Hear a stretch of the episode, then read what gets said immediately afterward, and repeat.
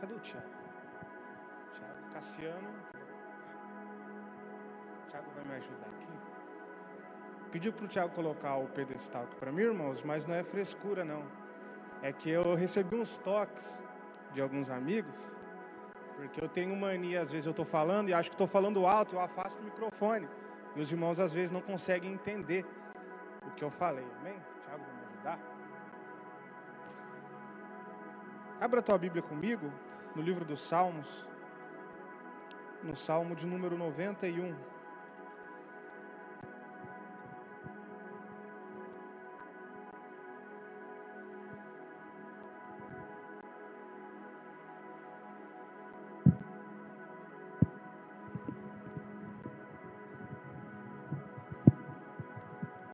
Amém?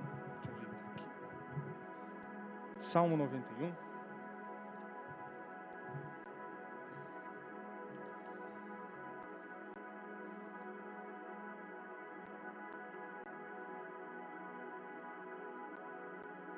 Amém? Salmo de número 91, que nos diz assim: O que habita no esconderijo do Altíssimo e descansa à sombra do Onipotente, diz ao Senhor: Meu refúgio e meu baluarte, Deus meu, em quem confio, pois ele te livrará do laço do passarinheiro e da peste perniciosa. Cobrir-te-á com suas penas e sobre suas asas estará seguro. A sua verdade e pavês e escudo. Não te assustarás do terror noturno, nem da seta que voa de dia, nem da peste que se propaga nas trevas, nem da mortandade que assola ao meio-dia. Cairão mil ao teu lado, dez mil à tua direita, e tu não serás atingido. Somente com os teus olhos contemplarás e verás o castigo dos ímpios, pois disseste: O Senhor é o meu refúgio. Fizeste do Altíssimo a tua morada. Nenhum mal te sucederá, praga nenhuma chegará à tua tenda, porque aos seus anjos dará ordens ao seu respeito, para que te guardem todos os seus caminhos. Eles te sustentarão nas mãos, para que não tropeçares em alguma pedra pisarás o leão e a áspide, calcarás aos pés o leãozinho e a serpente, porque a mim se apegou com amor, e eu o livrarei. Poluei a salvo, porque conhece o meu nome. Ele me invocará, e eu lhe responderei. Na sua angústia eu estarei com ele, livra-lo-ei e o glorificarei. Saciá-lo-ei com longevidade e lhe mostrarei a minha salvação. Hein? Irmãos, é, o Diogo me mandou mensagem, acho que na sexta-feira, pedindo o tema. E eu falei, Diogo, assim que eu tiver, eu te mando. Isso veio que o Diogo está esperando até agora eu mandar o tema para ele.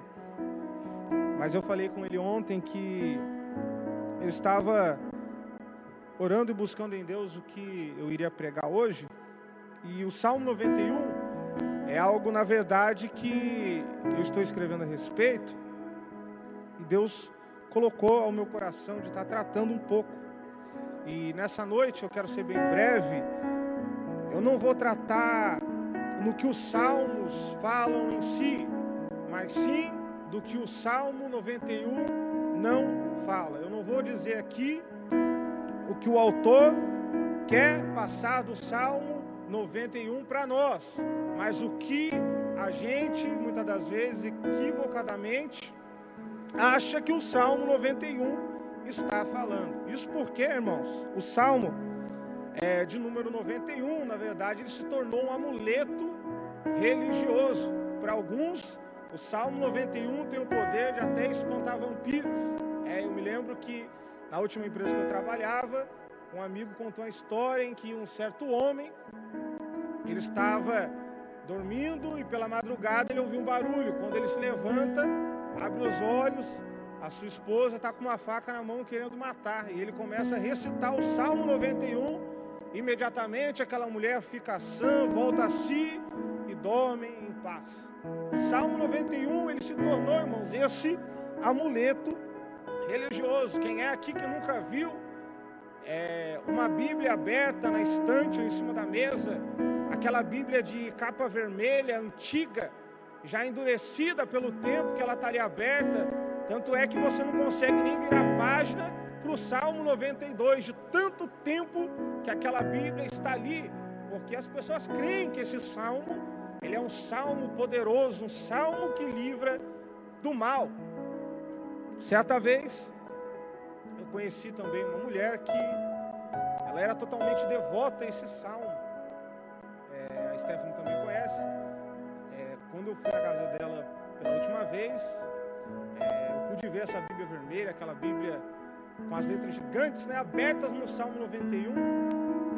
Talvez está ali há tanto, tanto tempo, né, nessa crença de que o Salmo por si só há de livrar de todo mal. E esse texto, irmãos, do Salmo 91, Salmo de número 91, ele é um texto que faz parte da coletânea de textos bíblicos em que geram, vem gerar vida, paz, esperança.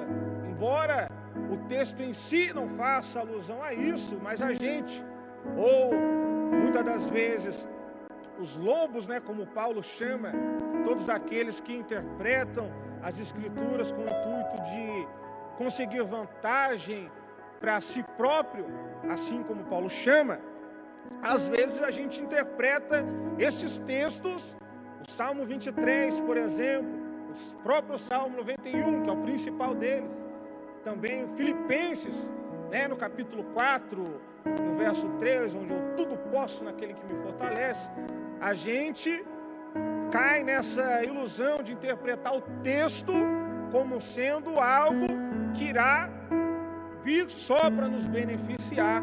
E é o caso desse salmo de número 91. A teologia da prosperidade, irmãos, que teve aí, que estourou, teve o seu ápice no Brasil é, por volta do século 20, no final do século 20, ela faz isso com esses textos bíblicos. Eles manobram, interpretam ao seu bel prazer e trazem esses textos como se fossem protetores, textos em que geram uma certa imunidade a tudo aquilo que se chama de mal.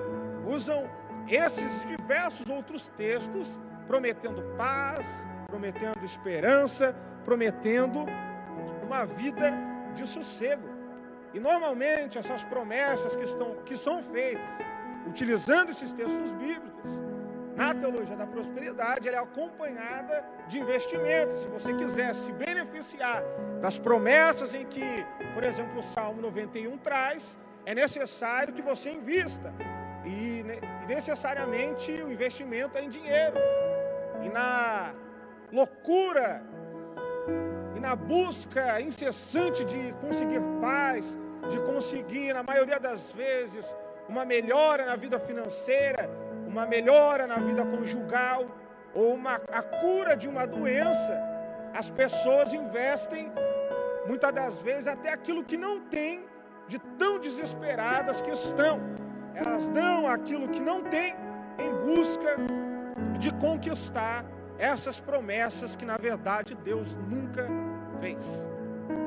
E isso, irmãos, vem aumentando a cada dia mais. E por outro lado também, eu posso citar um exemplo de outro meio de pensamento que se utiliza de alguns textos bíblicos que são interpretados de acordo com a vontade de quem assim faz, é parecida com a teologia da prosperidade, é a, é teologia da, da pobreza ou da miséria, é a teologia dos amigos de Jó, aquela teologia que diz que se você foi acometido por alguma doença, que se algo deu errado na sua vida, que se o seu casamento está abalado, se você está desempregado, é porque tem alguma coisa errada. Essa é a teologia dos amigos de Jó. Quando Jó ele perde tudo que tem, ele perde os seus rebanhos, ele perde suas propriedades, os seus filhos estão mortos. Ele é acometido por uma espécie de lepra. Os seus amigos olham para ele e dizem: Olha, Jó, nós pensávamos que você era um homem de Deus. Eles conversavam entre si e diziam: Olha, se fosse nos dias de hoje, a conversa seria assim: Olha, Jó, ele vai para o culto todo dia, ele veste uma roupa de crente, ele bate carteirinha no culto, está de segunda a segunda, mas cá entre nós, olha o jeito que Jó está, olha a situação dele, na verdade, aquilo lá é só aparência. Essa foi a conversa simplificada que os amigos de Jó tiveram, dizendo que ele estava passando por tudo aquilo porque ele estava em débito com Deus. Essa é a teologia da miséria, a teologia dos amigos de Jó. E isso se aplica a nós hoje também. Quem é que nunca disse?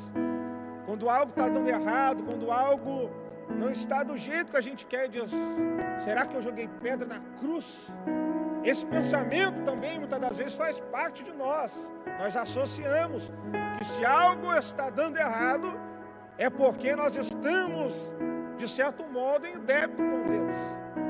Eu me lembro que quando eu era criança, aprontava fazer alguma coisa, minha mãe ou algum parente sempre dizia: Olha, não faz isso, porque senão Deus vai te castigar.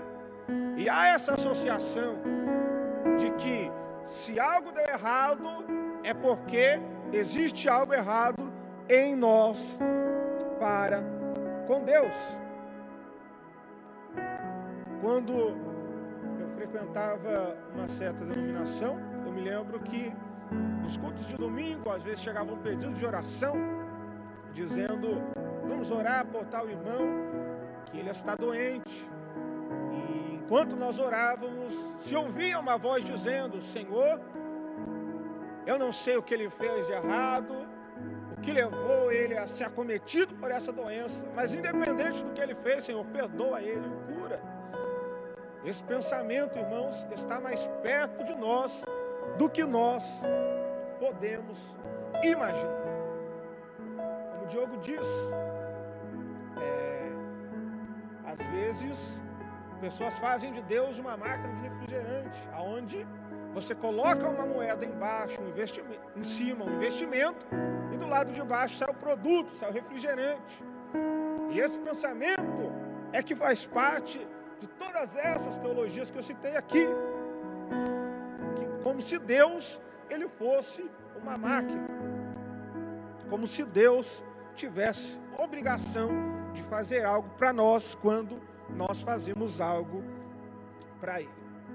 É por isso que nós vemos, eu sempre cito isso, inúmeros templos cheios de pessoas que estão completamente vazias. Enquanto de um lado, milhares e milhares de pessoas entram pelas portas de um templo, querendo uma mudança de vida, querendo uma transformação, acreditando em promessas que estão feitas utilizando esses textos que eu citei aqui, enquanto de um lado milhares incontáveis pessoas passam pelas portas de um templo, acreditando que se vierem para o lado de cá, tudo vai mudar, acreditando em uma cura familiar, em uma mudança na vida conjugal, ou numa mudança na vida financeira, enquanto isso acontece de um lado, do outro lado, milhares e milhares de pessoas estão saindo por essas portas porque foram frustradas, porque não aconteceu do jeito que era prometido, porque aquela placa que dizia: entra para o lado de cá, que tudo vai dar certo, que tudo vai melhorar, tudo aquilo se torna uma ilusão e as pessoas percebem que tudo aquilo não passava de uma farsa e não conseguem compreender que todas aquelas promessas nunca saíram da boca de Deus. E essas pessoas que saem, saem deprimidas, tristes, angustiadas, ao ponto de nunca mais quererem ouvir falar o nome de Deus. Talvez Enquanto eu falo aqui, você se recorda de alguém, de uma pessoa que aconteceu isso, ou até mesmo você que está sentado aqui, conseguiu quebrar essa barreira hoje, ou há um, dois meses atrás, essa barreira de querer ouvir o nome de Deus, porque em algum momento da sua vida você se prostrou com promessas que foram feitas e que não foram cumpridas. E tudo isso se sucede, irmãos, pela aplicação de um texto fora do seu contexto. Em Mateus, no capítulo de número 4, a Bíblia vai dizer que Jesus ele estava no deserto e ele tem um encontro com Jesus, no capítulo 4, se não me falha a memória de Mateus. E nesse encontro, o diabo leva Jesus até o pináculo do templo e diz: Jesus, a Escritura diz que os anjos do Pai estão totalmente atentos para ti.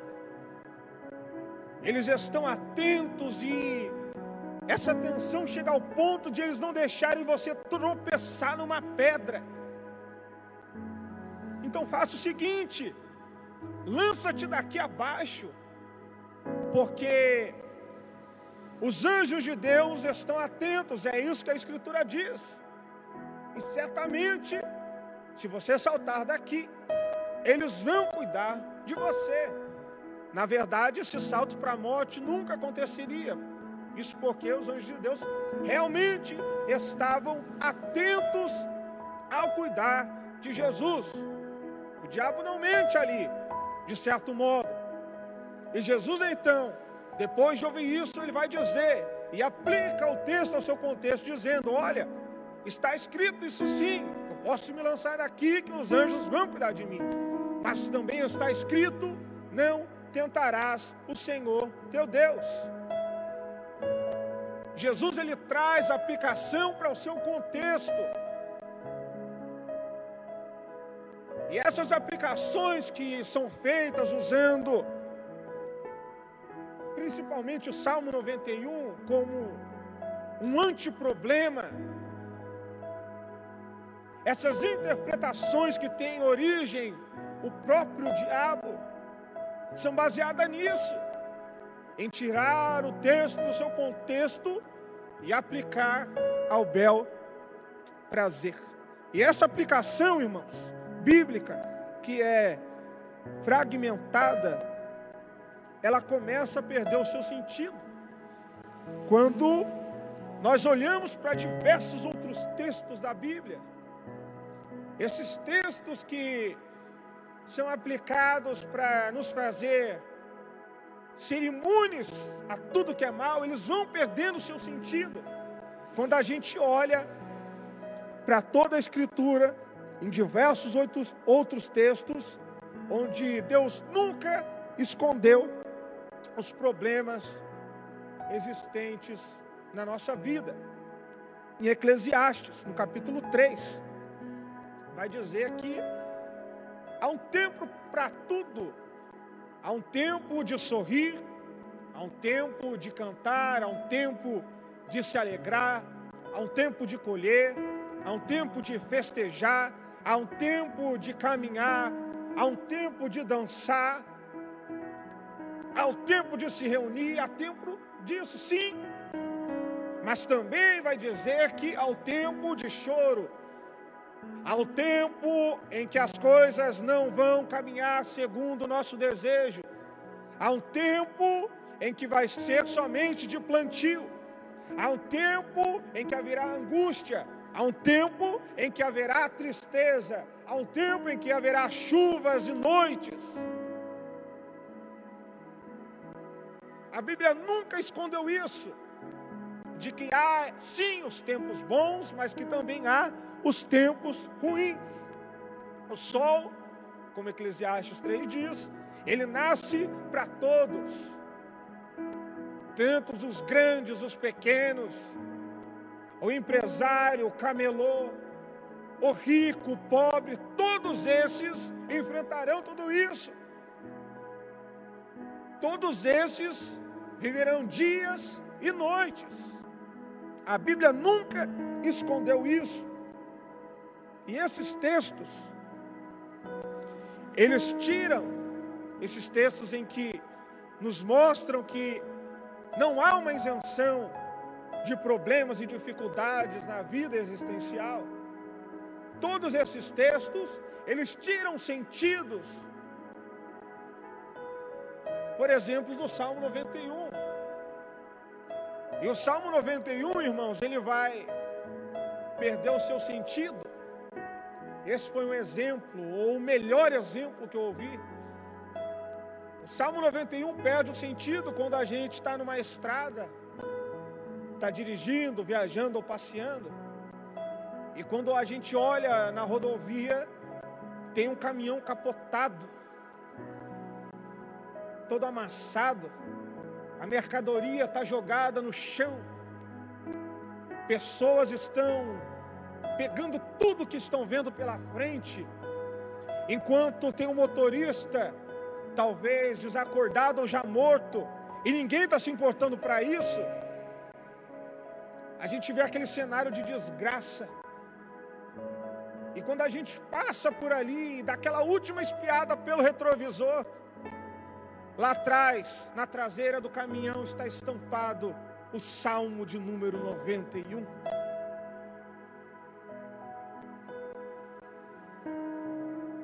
Como eu citei, eu conheci uma senhora que era devota a esse salmo, mas essa fé vai se esfriando no momento em que ela observa que esse salmo, que era para ser um salmo protetor,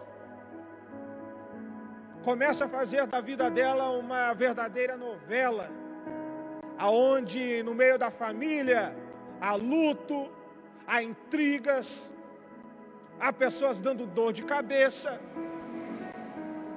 E o Salmo 91 começa a perder o sentido, e o salmo que era para ser um salmo protetor, o salmo que aparentemente nos torna imune de problemas, o salmo que era o salmo de bênção, se torna um verdadeiro salmo de maldição.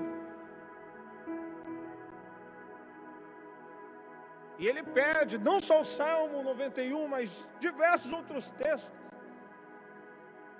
Começam a perder o sentido quando eles não são aplicados da maneira correta.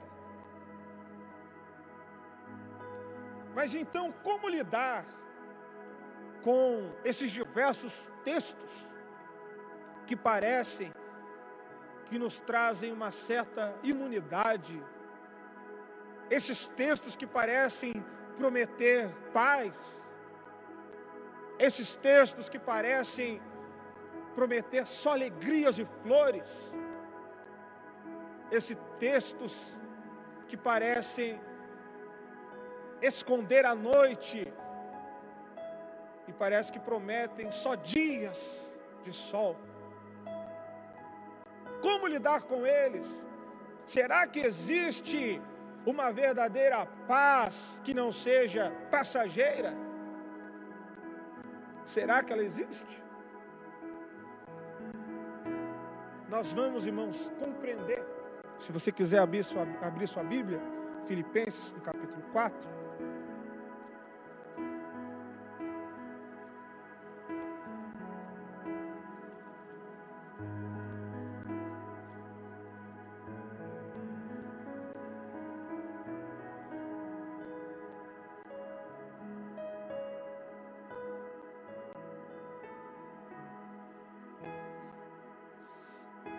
Nós começamos, irmãos, a compreender o que é essa verdadeira paz que é tão prometida nesses textos, quando nós aplicamos eles em seu todo contexto. Em Filipenses, no capítulo 4, que é um texto que eu gosto muito de usar quando se fala de paz, quando ele é aplicado fora do seu contexto, né, eu, já citei isso aqui, diversas pessoas citaram, o tudo posso naquele que me fortalece. Quando eu falo, eu me lembro de quando eu morava lá no Parque Imperial, na rua 16, próximo ao monte. Nas madrugadas de sábado, diversos irmãos, dava para ver, diversos irmãos subiam o monte os sábados pela madrugada, eu, inclusive já fui. Poderia estar chovendo, mas os irmãos estavam subindo. Em noites de tempestade, irmãos, eles estavam lá subindo, aonde os raios rasgavam o céu até tocar o solo. E eles subindo no meio, se esquivando, dizendo que tudo posso naquele que me fortalece. Até que chegou a notícia em que, numa dessas madrugadas, um raio quase pegou a irmã. Aí eles não foram mais em dia de chuva. E esse, essa promessa do que tudo posso, naquele que me fortalece, perdeu o sentido para eles. E em Filipenses, no capítulo 4, o apóstolo Paulo ele vai falar a respeito de uma paz. Ele vai dizer no verso de número 7 a respeito da paz de Deus que excede todo o entendimento. E quando Paulo fala a respeito dessa paz, primeiro ele vai dizer que ela não é uma paz natural, ela é uma paz que vem de Deus. Existe paz, irmãos, naturais sim, mas a paz que Paulo está falando aqui não é a paz natural que um certo homem tem quando ele está sentado numa rede, deitado, tomando água de coco, com todas as suas contas pagas. E as crianças correndo ali pela areia da praia, brincando, sorriso no rosto de todo mundo. Não é essa paz que Paulo está falando. A paz que está, Paulo está dizendo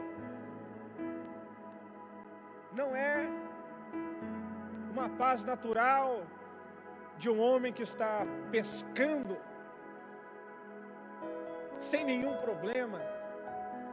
É, eu tenho amigos aposentados que pescam, vivem numa paz. Não é essa paz que Paulo está falando. Ele diz que essa paz é uma paz que vem de Deus. A paz natural existe, todos nós gozamos dela. Você que crê em Jesus, ou você que não crê, todos gozam dessa paz natural. Mas essa paz que é natural, ela é baseada naquilo que está acontecendo à nossa volta. Essa paz, ela é baseada e ela depende muitas das vezes de como está o saldo na nossa conta, ela depende de como está o nosso relacionamento. Essa paz, ela depende se um filho está dando dor de cabeça ou não. Mas a paz que Paulo diz que é a paz que vem de Deus, ela excede todo o entendimento humano porque ela não é baseada naquilo que está acontecendo à nossa volta. A paz que Paulo nos deixa explícito no verso de número 7, ela é uma paz que não depende do que está à nossa volta, ela sempre vai estar ali, independente do que esteja acontecendo. Tanto é que quando Paulo ele diz a respeito dessa paz, ele está preso e ele vai dizer: Olha, por conta dessa paz, eu passo por alegrias, mas passo por tristezas. Com essa paz eu passo dias bons, mas também passo dias ruins, porque essa paz é uma paz que vem de Deus.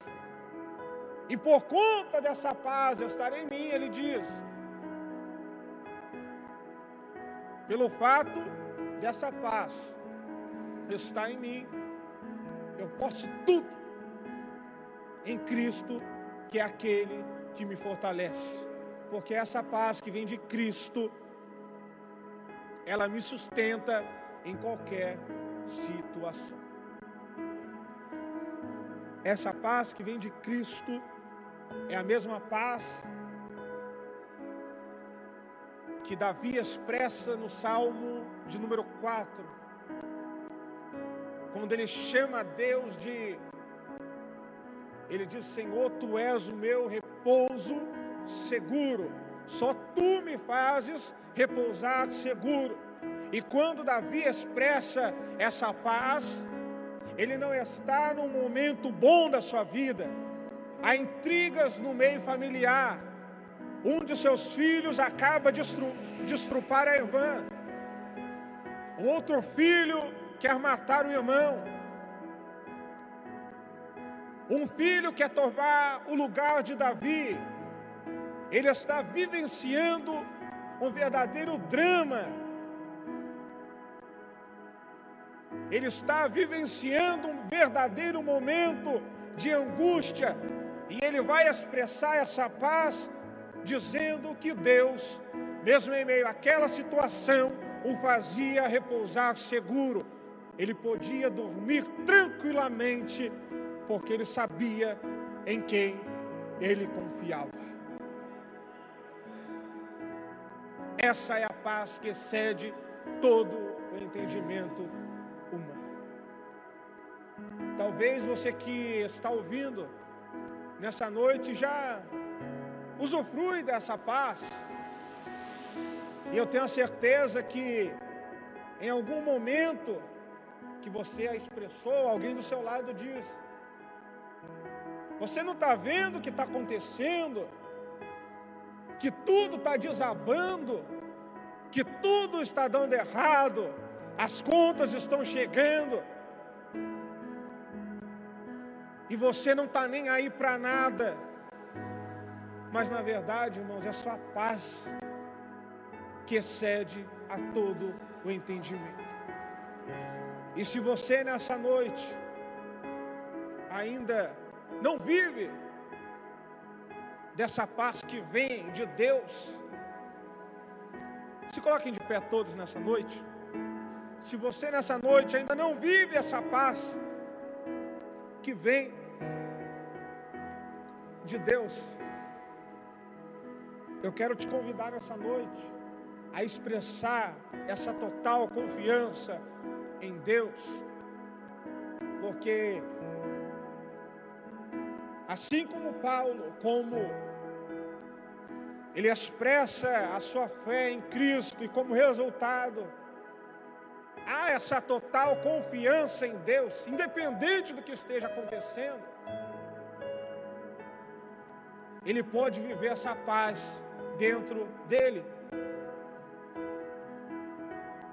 E quando nós vivemos, irmãos, essa paz, que é gerada pela confiança em Deus, essa paz que é resultado da nossa fé em Cristo Jesus, por tudo aquilo que Ele fez com nós, por nós, tudo que acontece se tornam coisas simples, que muitas das vezes a gente não sabe como resolver, não sabe como mudar, não sabe como colocar no lugar.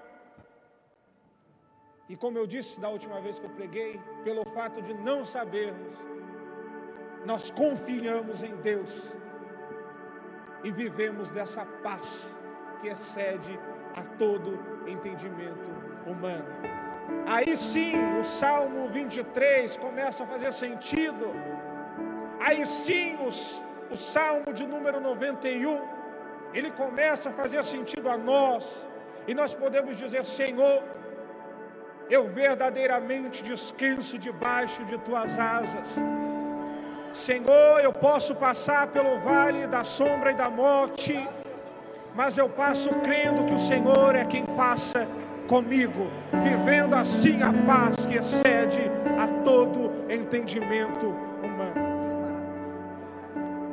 Eu não sei qual é o problema que tem tirado a sua paz natural, mas eu quero te convidar nessa noite a orar comigo e nessa oração expressar a confiança genuína em Deus, sabendo que Ele é aquele que cuida de nós.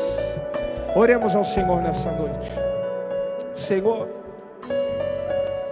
nós recebemos o convite, ó Deus, de confiarmos em Ti. Confiarmos, ó Deus, no que foi feito por nós na cruz. Porque quando nós cremos nisso, Senhor, em que o maior problema, que é o nosso pecado, com o Senhor foi resolvido, tudo, ó Deus, se torna tão simples. Quando, ó Deus, entendemos que esse maior problema foi resolvido na cruz, tudo se torna tão pequeno, Senhor. Todos os outros problemas, ó Deus, se tornam como nada, porque nós confiamos em Ti e cremos que Tu és aquele que passa conosco em todos os momentos, e assim nós podemos dizer: